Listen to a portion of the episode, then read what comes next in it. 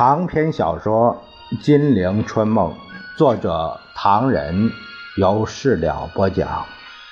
第八集《大江东去》，第二十八回：南京之昼，紧张忙乱沉闷；西口之夜，寒冷阴暗忧愁。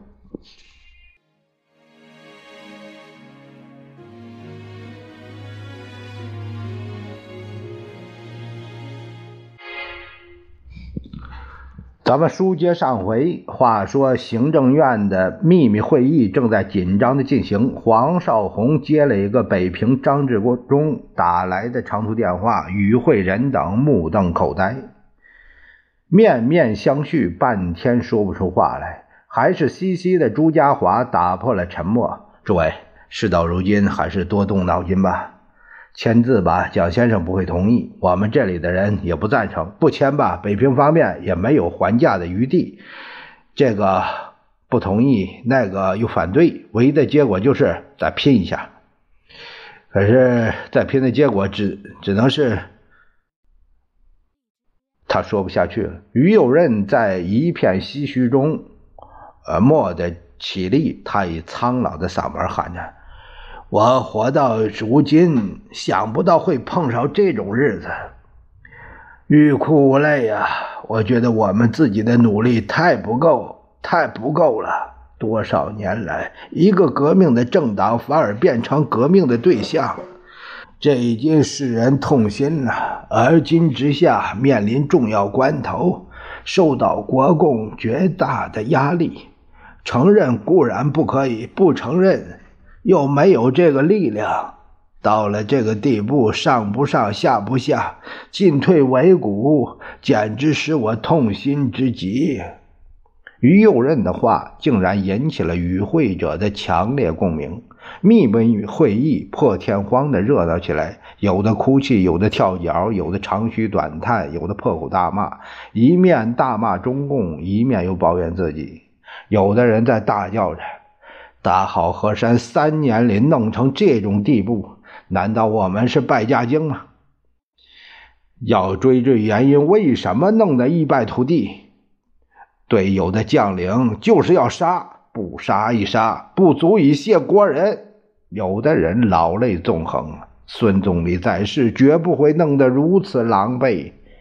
话已经不能再说了，再说就要牵涉到蒋介石。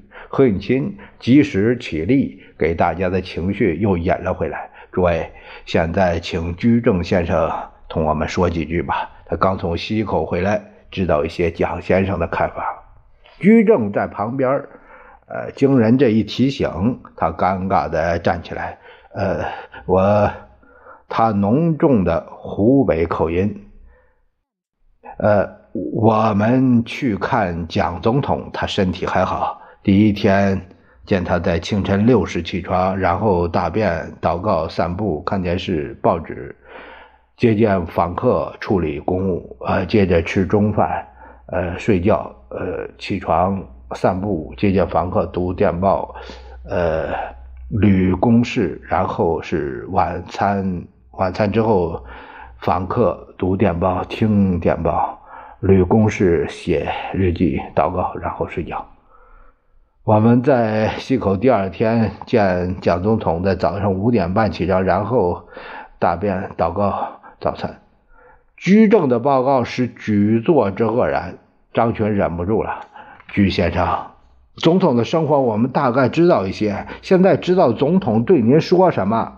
啊啊呃，他没说什么，他说五项原则最最重要。”众人闻言几乎失笑，都知道居正他们在西口之行是白跑了。何应钦长叹一声：“哎呀，啊，那严长官发表一些意见吧。”居正也发觉众人对他的失望，灵机一动，结结巴巴的起立说：“呃，严长官，我。”我补充一下，我赞成中常委关于呃和谈问题的声明，因为那个声明我我也举手了。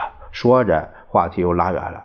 我从杭州到奉化前，呃，浙江省主席周岩对我说：“去奉化这条路上人少极了，呃，沿路尽是警卫队，见到陌生人恐怕查得很紧，不如拿我的名片，呃，备用吧。”我幸亏拿他的名片，一路上才通行无阻。到了溪口，蒋总裁生活情形刚才向大家报告了，为为为为避免重复，我不说了。不过可以补充的是，总裁曾经同我有雪斗四，我们几个人到妙高台、千丈岩还有隐岩呃等处玩了一天。当晚在雪窦寺遇雨，我们在寺中寄宿。记得那一天正是靖国先生的四十生日，大家有说有笑，很高兴啊，呃，很很热闹。兄弟还做了一一一首诗，众人实在没有闲情逸致听他什么诗。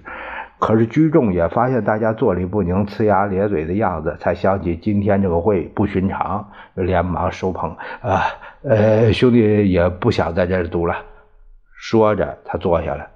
阎锡山一身是汗，众人也透了一口气。当下见他，呃，一脸的笑容，说：“诸位，我们山西人啊，最会做生意，这一点大家不会反对。比如说，一家店铺早晨开门，碰上顾客上门买东西，店东讨价十块，顾客说了声太贵，扭头就走。”店东一定会把他拉住，装作非常肉痛的说：“你既想买，好九折。”顾顾客还摇头，他还想走。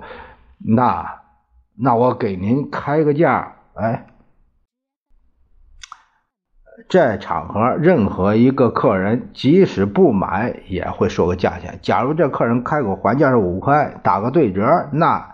店主会皱着眉头向他诉说五分钟的苦，不等他开口，自动打个八折。假如这客人还是不买，摇头像个拨浪鼓，坚持五块，店主自动的从八折慢慢降下来，最后没希望了，一巴掌打在大腿上，忍痛说：“好，哎，大早晨开门第一件生意，摊个利是卖给您了，五块。”阎锡山这番话把众人弄了个莫名其妙。急上加急，愁眉苦脸，进退不得。严先生究竟是什么意思？阎锡山这才提高了声音：“啊，我刚才讲的不过是个比喻。我的意思是，共产党的和平条件开得太高，而我们对和平的还价呢，呃，还的又太大。对我们的客户，呃，这个话呀，讲的是太贵了。”童冠贤忍不住起立，他说：“严先生，可是目前的形势不是讨价还价的问题，是无价可还呐。”何应钦心里烦透了，又不能得罪这些元老，他站起来沉思了一会儿，说：“诸位，时间不多了，离中共的最后期限啊，他看了一下手表，呃，呃，有两个多小时，啊，我们扼要的看能不能提出什么办法来。”于是会场上一片难堪的静寂，静默中最难堪的还是代总统李宗仁。会议开了四个多小时，他一声都没吭。那你叫他说什么呢？吴铁城发言之后，局势已经基本明朗了。反对签字协定的占了多数。尽管于右任、居正、阎锡山等人的发言离题万里，但他们也没有赞成签约。由他出面赞成签约，他凭什么赞成签约？他赖以支撑局面的白崇禧早已经翻脸，不久前公布下令，只要中共坚持渡江，绝不纳和。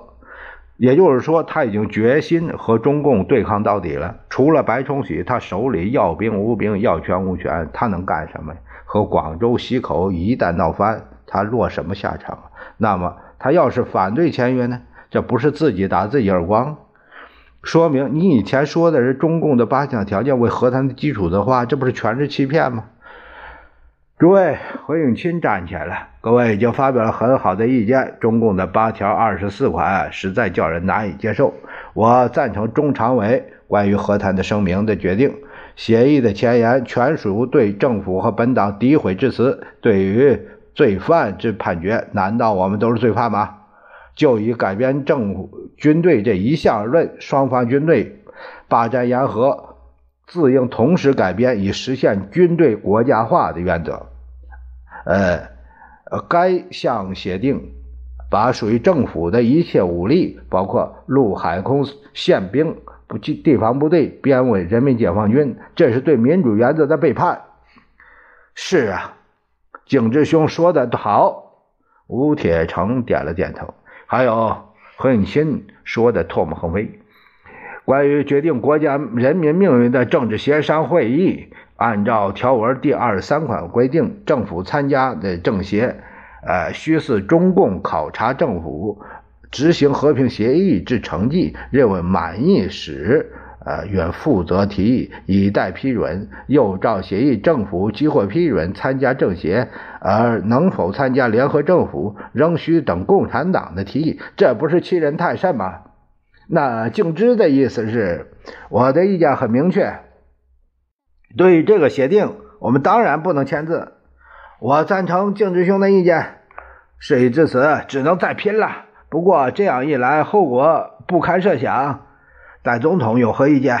何应钦将了李宗仁一军，人们的眼光唰的一下。投向了李宗仁，李宗仁心里好不尴尬。几千年来的传统思想，宁可断头将军，不当投降将军，在他的灵魂深处起了作用。他跺了跺脚，下定了最后的决心：我没有回天之力，是战是和，我无能为力。如果广州西口的意思是要和共产党决一死战，那我也没有办法。司徒大使有何消息？我已经去过了。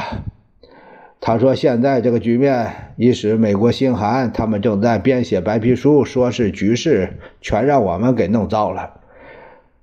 事情已经无可挽回，行政院秘密会议也只能不了而了。离中共限定的最后时间还有几十分钟。李宗仁、何应钦根据多数人的意见，命人起草给北平的表示和谈决裂的卯号电，电文如下：限一小时到。”政府和平商谈代表团张首席代表致中，并转邵张李刘朱代表军舰，黄代表邵红区顾问五返京，备述和谈进行经过。并携回中共代表团所提出之国内和平协定全文得悉。今日国家残破如此之甚，人民痛苦如此之深，在八年惨烈抗战获得光荣胜利之后，国际地位反一落千丈，此皆由于战乱之所致。但求能彻底消弭战祸，实现真正和平，使人民获得休养生息之机会，国家进入建设途程。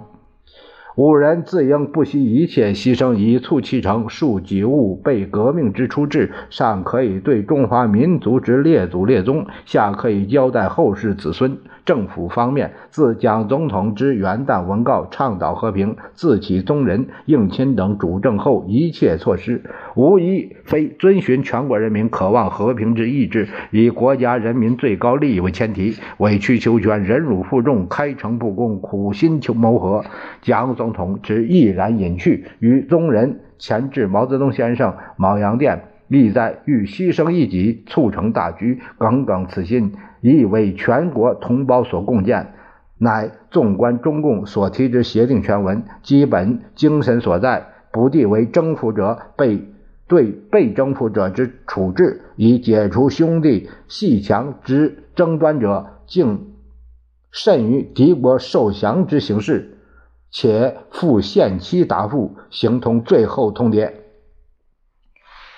李宗仁的卯号电很长，下面是逐条批驳协定的有关条款外，最后表示希望中共方面确认人民利益高于一切之原则，对此项协定之基本精神与内容重新予以考虑，自为培养祥和空气，期盼能即日成立临时停战协定，借以表示双方谋求真正和平的决心与诚意，并。和谈得以再顺利进行。特电不达，悉即将上述各项意见传达中共方面，并附委判李宗仁、何应钦毛浩印。历时二十天的和谈，至此宣告完全破裂。南京在紧张，西口也在紧张。西口电台和长途电话彻夜不停的工作。人影通通，紧紧张张。一九四九年四月二十日最后几个小时，这个小镇之夜是如此的不平常。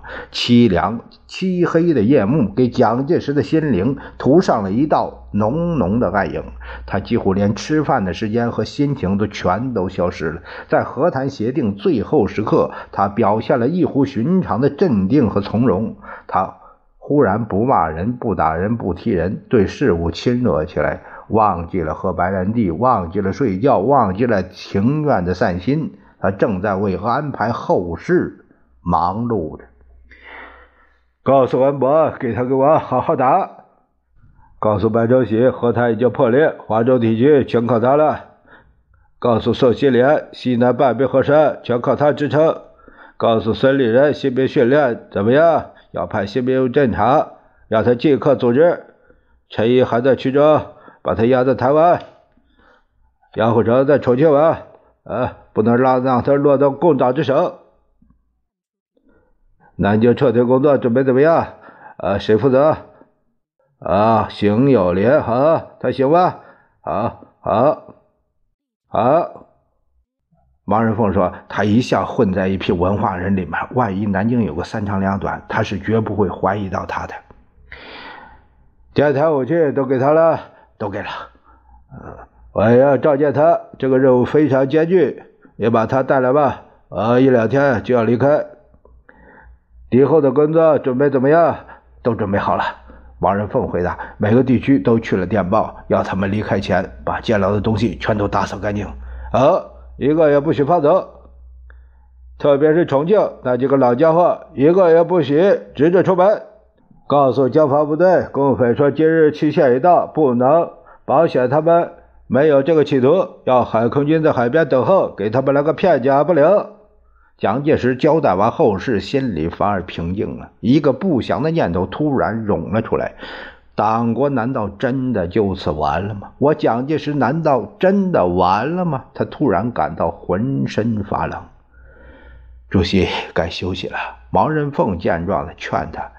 由他去吧，反正我们是看乱到底，共匪绝不会过江。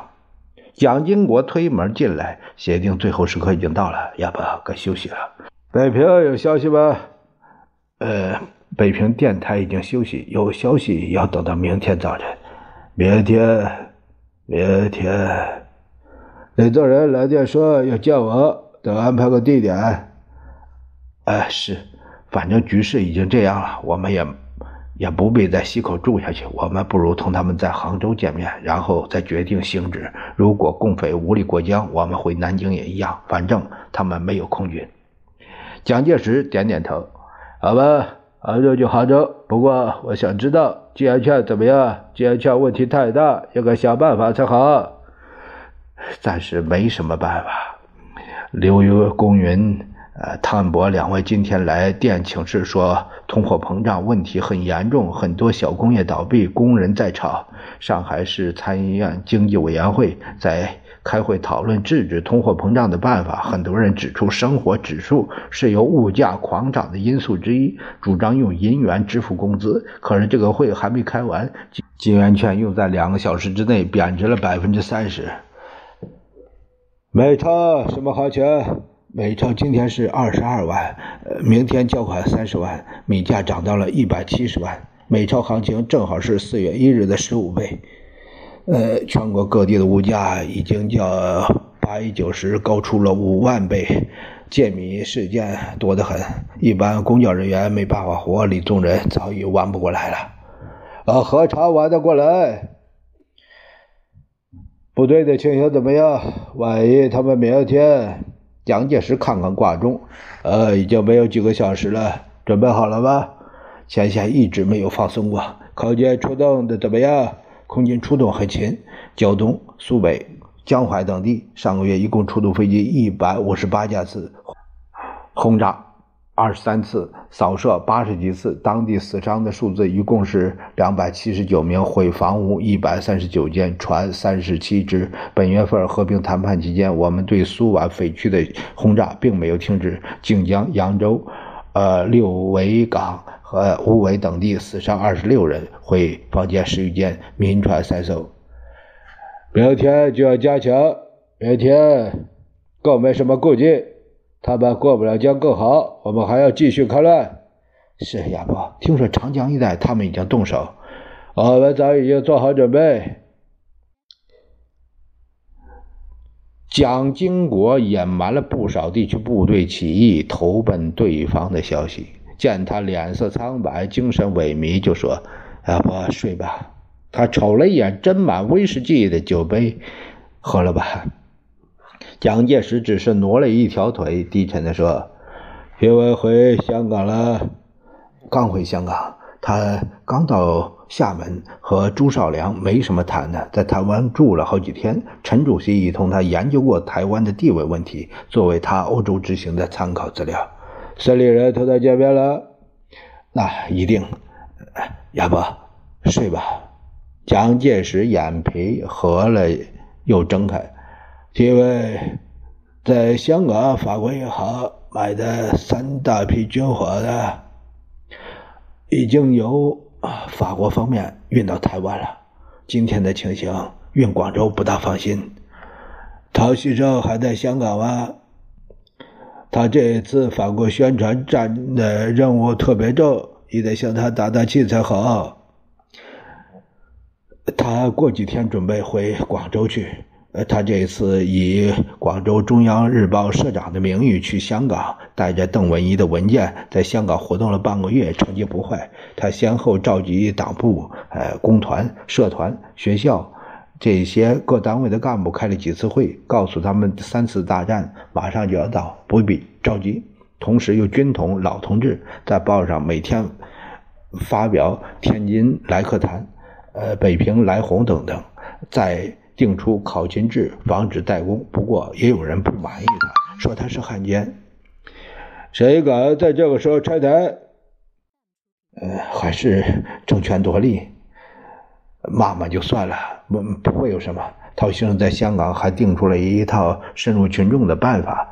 呃，这个在港印了几十十几万的天津来客谈、解放了的济南等传单。他报告说，呃，决以港币三万元为印刷费和分发费，指令党部属下半个月内负责分发，保证送到群众手中。目前许多侨委会，呃，管辖的中学都在奉命办理，连小学生都报照发了。呃，要他识的字的就念念书，认不得的回去给他们的母亲。蒋介石在西口发愁，李宗仁在南京也在发愁。最后的期限已经过了，中共可能正在行动了吧？明天，明天会什么样的局面呢？明天我们一到杭州，白崇禧深夜前来劝架。见了他，德公千万不能再客气了。其实白崇禧对蒋介石的态度早已软化，在对待中共那个协定上完全是一致的。不过在逼蒋下台、让桂系上台这点上，他们有着共同的语言。李宗仁一个劲儿的摇头，打着哈欠：“难呐，难呐！我这个人呐，你说还有什么好搞？局势给他拖到这个地步，他会让步才怪。”不管这么多了，德公，明天我们在剑桥空军学校同他谈，你千万不要客气，尽管摊牌。摊牌，小诸葛侃侃而谈。你要他把人事权、指挥权、财政权统统交出来，否则双手一拍，否则把职位交还给他。你要他自己出来领导，去他妈的！李宗仁，哎呀，不行不行啊，建生，明天你也去。到时候你就明白了，德公。白崇禧慷慨激昂，声色俱厉。这个人一向说话不算话，你如果再听他的，又上他的当。李宗仁不知所措，患得患失，一个劲儿的搓手。好，好，好，明天，明天再说，明天再说，明天再说吧。那边的蒋经国也在劝他父亲喝酒，喝了他睡吧。蒋介石摇摇头，睡不着，睡不着。我问你们，明天万一共匪过江，你们说过得了吗？儿子和部属们没一个说过得了的。蒋介石忽地摇了一下电话给汤恩伯，汤恩伯正在为上海防务伤脑筋呢。他面对着这个肥缺，各大商行公司所受的金条数不清。听说老蒋来电话，他精神为之一振。当司令吗？我，经过总裁问汤司令，江防怎么样？很好，很好。上海防务，啊，很好，很好，顺利。拼盘式的大规模现代化阵地已经差不多了。总裁问汤司令：“明天共匪万一过江怎么样？”那、那、那、那、那一一定一定过过过过过不来。哎，江防江防，呃，江防厉害的很啊！听儿子说完，蒋介石自己也感到全身支持不下去了，对将领们的报告也感到放心，于是端起酒杯，直着脖子，咕咕咚咚的就喝了下去，这才踉踉跄跄的往床上一倒。这正是今朝有酒今朝醉，哪管明朝刀砍头。